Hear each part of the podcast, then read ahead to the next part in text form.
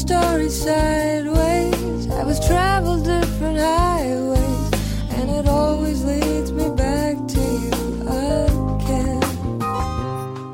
We connected through. Hello，大家好啊，好久不见啊，这里依然是你们的荔枝 FM 五七四八幺六新焦点，哎，我是主播新凯哥啊。这个这期节目一开始呢，首先我们先来解答一下这个四期节目以来大家伙儿提出的问题啊。首先有朋友问啊，这个新凯新凯哥，你还是学生吗？就是感觉社会阅历好丰富的样子啊。这个跟大家跟大家说一下啊，是是是是，啊，我还在读大四啊，还是这个学生。关于这个阅历嘛，嗯，我就是把大学就是大家伙儿用来打游戏这个时间啊，拿出来就出去厮混了，就混社会了啊，就这么简单。阅历多倒是谈不上，就是只是一点小小的经验就可以，希望和大家分享，希望能帮到大家。嗯，还有朋友问，呃，这个最近怎么没更没有更节目呀？哦，是最近最近大概五六天没有更节目了，呃，因为刚放假嘛，刚放寒假，都和嗯同学们就同学啊朋友啊就聚聚聚的比较多一些啊，这个是嗯这个没有最近没有时间来做这个节目。另外，我我也在筹备我我另一档节目啊，我和我那个朋友一起做的一个那个娱乐脱口秀《杨凯来了》啊，在我们这个荔也是在荔枝 FM 上四九六三五四这个频率啊，已经做了十十十五六期了吧？呃，中间断了两个两个两个月，好像马上就会回归啊。这个那个节目与这个节目的风格可能完全不太一样。呃，这个节目在很多朋友看来呢，就是有点太正经了。对，就是有点说教的意味了。那我倒是不觉得我是在说教，我只是和大家就是谈一谈我对就是有些事儿的看法啊和自己的理解。嗯，好，呃，问题就先解答到这儿了啊。呃，今天呢，先跟大家说一件今天让我特别高兴的一件事儿啊。呃，我支付宝呀，我支付宝里这个存的给余额宝里存那个钱，哎，这个钱的收益，就这个收益呢，我已经。就是达到了两块钱了，哎，已经达到了这个两块，然后于是呢，我今天就是我今天就用这个两块钱的收益，我就用这个收益，哎，买了一注这个今晚的大乐透，哎，结果开奖结果出来，喜中三加一啊，喜中三加一，呃，不买彩票的朋友可能就是听不懂啊，不知道三加一什么意思？什么是三加一？准确的来说呢，就是 我中了十块钱。对对对，十块钱，十块钱啊，朋友们，十块钱！我激动的下楼，就吃了份夜宵啊，我还让老板就是多加两颗茶叶蛋。十块钱，十块钱说不上多，但是对我来说算是一个意外的收获吧啊。呃，说起这个余额宝呀，大家都肯定就也不会那么陌生啊。嗯，在反正在一三年的六月左右啊，支付宝的平台上就是上线了一款新产品，这新产品就是余。这个百分之六多一点的年化收益率啊，没有最低的门槛，活期存出定期的利息啊，等这一类的字眼就吸引了我们的眼球。余额宝呢，本质上其实是一种货币型的基金。那么，什么又是这个货币型的基金呢？哎，不用百度，来听新开哥来跟你讲。我本科学的就是金融学，我来用最通俗易懂的语言告诉你。基金呢，就是我们大家把自己手头的闲钱都统一交给一个专门的保管人，就是基金管理人，哎，让这个管理人呢去进行拿我们这些钱筹到一块儿去运作、去投资，哎，投资的收益呢，也就是赚的钱来大家一起来分，就是所谓的基金。什么又是货币型的基金呢？就是这个基金管理人呀，主要拿这些筹来的钱去投资一些货币市场的工具，比如说现金。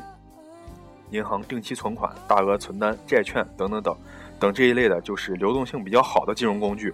就不同于其他基金的是呢，货币型基金呢，它的流动性和安全性都非常高，对，收益也非常的稳稳健啊，也收益性也很强。所以说，那个这个余额宝自从一打推出推出啊，就受到了这个广泛的青睐啊，算是一种算是一种就是值得信赖的理财产品了。呃，我们几乎天天都可以在这个银行的门口滚动的红色滚动的字幕上啊，看到什么某某理财产品啊，多少万多少万起售呀，年化收益多少多少啊，期限多少多少天啊等这样的字眼啊。呃，在我们这个年轻人看来吧，我们这个大学生群体啊。呃，自己还有上顿没下顿呢，是哪哪来的钱去去弄理财这些东西？是不是？呃，就是感觉理财其实挺离我们挺遥远的。对，呃，我觉得这个余额宝的问世吧，就是真正的把这个理财这个概念啊，带入了我们这个学生，带入我们这个年轻人这个群体，就是把原来只有那些就是手头特有钱没地方花的土豪，或者是那个中国大妈们，对，那些有钱的大妈才会关注这些理财产品。把这个理财这个概念啊带到真正带入了这个寻常的百姓家。首先，这个余额宝它的门槛非常低，门槛非常低，不像其他理财产品几万几万才开始可以起点申购，它一分钱都可以进行认购啊，不像外面银行。对，其次它的便捷程度非常高，你用你在家用手机或者电脑，就通过银行卡的转账呀，几秒就可以完成。呃，像原本在外面购买基金啊或者理财产品啊，也是要花一些时间去办一些手续的，比较麻烦。嗯，其次呢，嗯，每天都可以在手机上看到自己的收益啊，今天赚了多少钱？哎，钱生钱，就是一种，其实就是一件非常有成就感的事，在我看来啊，有有一阵儿嘛，也有一阵儿就刚出不久，微博上呀，朋友圈呀。呃，大伙儿都在晒收益啊！哎呀，我今天又赚了两毛钱！哎呀，今天的收益又可以买一根辣条，又可以多吃个茶叶蛋，等等之类之类的啊！最后呢，这个与传统的理财产品的目标客户不同，对，余额宝为代表的互联网金融呢，我觉得吸引的更多的是我们这种年轻人，二十多岁、二十来岁的年轻人群体啊，二十来岁。像我们基本上都是学生或者刚刚毕业啊。按照以往的来讲呢，就是这类群体呢根本就谈不上理财。其实，因为根本就没有存款，刚走出校园，可能更希望的就是省钱，平时自己生活中省一点儿，那找一份高薪的工作，可以让自己过得更好一点。呃，往余额宝里呢，平时就是转入平时省下的，就是五十块钱、一百块钱之类的。到第二天呢，你就可以看到这五十或者一百。哎，生出的收益啊，虽然几毛几分钱并不是很多，呃，我们手里那个几百几千，就是也不会太在意这个每天波动的年化收益率，但是就其实就对于我们来讲，其实就有一种这样的感觉，就是感觉自己在省钱，感觉自己真正参与到了这个理财的这个活动中，自己就是在做一件既很酷又很时尚又赚钱的事儿。就是从心底里那一件，就是那份就是满足，就心底里有那种小小的满足，以及这个小小的成就。其实这才是我们这些年轻人或者刚毕业大学生最需要的东西，是我们最需要的东西。嗯，到后来呢，就是到后来，我我我把余额宝呀也推荐给我的家人，像我妈呀，就推荐给他用啊。当然，他们最关注的问题呢，就是资金的安全性，资金的安全性可以理解啊。我们不是很在意这些安全性这些细节，是因为我们穷。哎，我们虽然穷，但是我们也任性呀，对不对？就几百块钱，盗盗取盗取啊，盗取几百拿去拿去，跟他们不一样。他们可能几十年的积蓄啊，或者家底几万，动辄几十万块钱，就是他们可能更关注的就是这个资金的安全性和这个收益性啊。不同于这个其他的网络产品啊，这个余额宝呢，直接涉及到的就是个人的财产安全。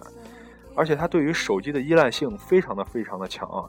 如果手机丢丢了的话，对吧？捡到捡到手机的人就可以轻易的盗取这个资金的资金，这个安全性会大大降低啊！这些担心并不并不是没有道理啊！在这里呢，我跟大家来总结几招吧，总结几招这个来保护您的这个余额宝的安全。首先，首先手机，如果你手机里有支付宝有余额宝。在使用，首先一定要设置这个开机解锁密码，也就是开机密码。这个手机的解锁密码其实是第一道防盗门，就不法分子呢，就是不知道解锁密码，就无法开机，嗯，就无法就正常使用手机。也可以为那个挂失和冻结账户呢，来多赢取一点时间。在它破破解这段过程过程中呢，我们也可以就是多赢取一点时间，对不对？嗯，其次呢，就设置安全性问题。安全问题就是在注册的时候或者设置安全问题的时候呢，最好选择就是，嗯，不要尽量不要选择直系亲属的名字，或者是直系亲属的信息，这样也比较容易好猜，对不对？其次呢，在网页上，不管是支付或者过其他行为过程转账，要申请他的支付宝的数字证书。其次，最最重要一点就是千万不要向其他人泄露密码，而且呢，不要在网上使用相同的密码，因为有些人记性很差，就是所有的密码都是一样的，这样其实是很不安全的。一人家一旦知道你一个密码，就可以知道你其他所有的密码，这样很不安全，会增加不法分子获得密码的可能性。无其次呢，无论是手机还是电脑上网呢，千万不要点击。陌生人发来的链接，或者压缩包，或者任何文件等等等等，尤其安卓手机就要注意，就是经常会收到这个陌生人发来的点 APK 文件，那也许就是木马，也许就是木马。你安装以后呢，你的这个在输入支付宝密码的时候，就对方就可以监控到，就可以看到，就非常不安全。就一旦发现这个手机或者电脑中了木马呢，首先立刻要修改账户密码，然后并致电相关的客服确认安全。致电支付宝客服确认安全啊！手机可以在就是备份重要文件以后呢，通过这个恢复出厂设置来清除木马啊。在使用微信或者这个淘宝的时候，使用阿里旺旺在聊天的时候呢，也要特别加强这个安全意识。就是在完全确定对方身份之前，最好不要接收对方发送的任何链接或者图片。最好不要接收对方发送任何链接或者图片，有可能就是木马文件。其次呢，手机、银行卡和身份证。丢失以后呢，要尽快向银行挂失。如果被盗，还第一时间，还应该第一时间报警啊！因为这个报警是向支付宝理赔的一个重要的证据。手机丢失以后，在这里告诉大家，支付宝的客服是九五幺八八九五幺八八进行挂失冻结账户，然后不法分子就那些窃取你账户的不法分子就动不了你的资金了，就被冻结住了啊！嗯，这就是跟大家分享几招这个保护。余额宝保护支付宝的一种几种方法，呃，余额宝火热到现在已经将近一个多年头，快两个年头了啊。呃，推出以后呢，就是大量资金从银行流入了支付宝，流入了余额宝，让银行的日子呢过得其实很难受。我觉得就应该打破这种垄断，呃，银行机智的拿着我们的存款去投资，去给别人放贷，我们呢确实得到的却是这些就可怜的少之又少的利息。就是我觉得打破垄断，开放市场，让人们多一些选择，让人们自己去决定。我觉得这非常有利，激励市场去不断的研发、不断创新新兴的产品。呃，这毕竟到头来造福的还是我们的老百姓，对不对？好了，咱们先听一首歌，我喝口水休息一下，回来咱们继续跟您聊天。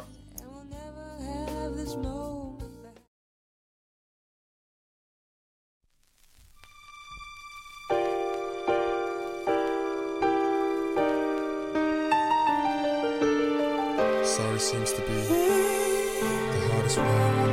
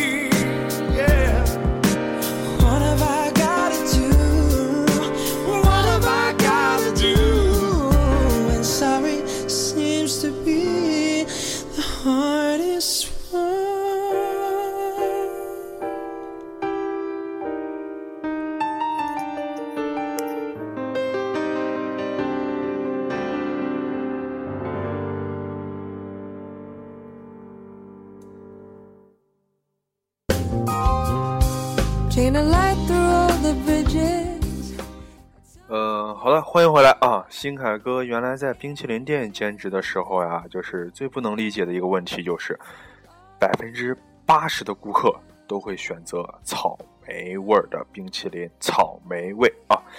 呃，我有的朋友在饮品店呀，就是也向我反映啊，各类的水果饮料中，只有草莓味儿的最畅销，卖的最好。草莓啊，草莓应该在大多数人最喜欢的水果之列。那么，为什么人们这么偏爱草莓？草莓这种水果呢？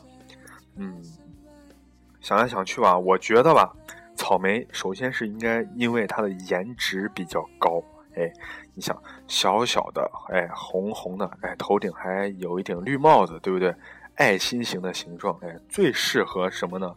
最适合和颜值非常高那种萌妹子一起出现在他的朋友圈的照片里。哎，通常呢都是嘴里含着半个草莓，和他红艳的嘴唇相似相融。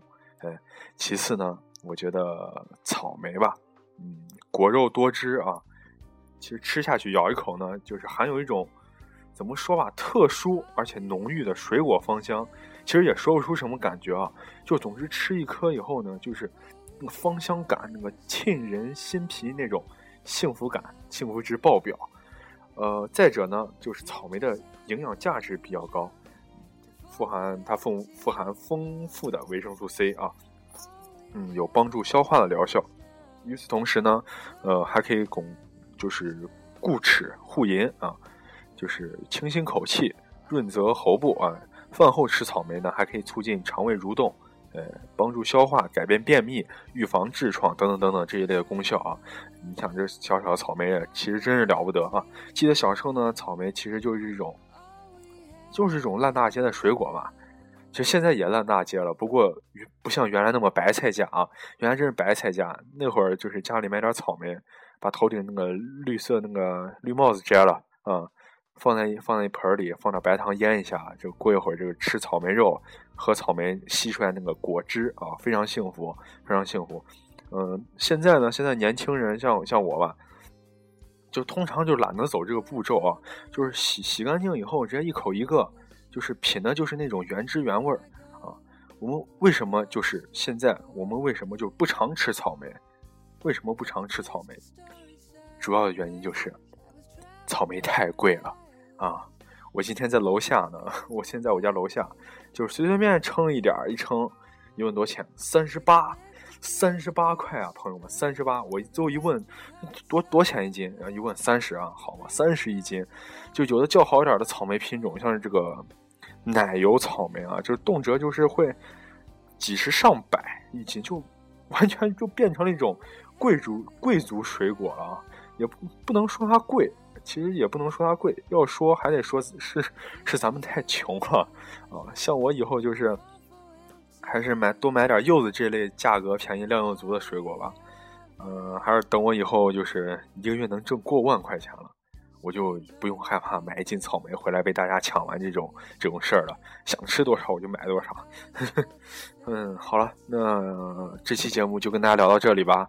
有什么意见或者建议呢？还是希望请大家。发消息给我，我都能看到。嗯，我们下期节目再见喽，拜拜。Chain a light through all the bridges and somehow kiss the sky.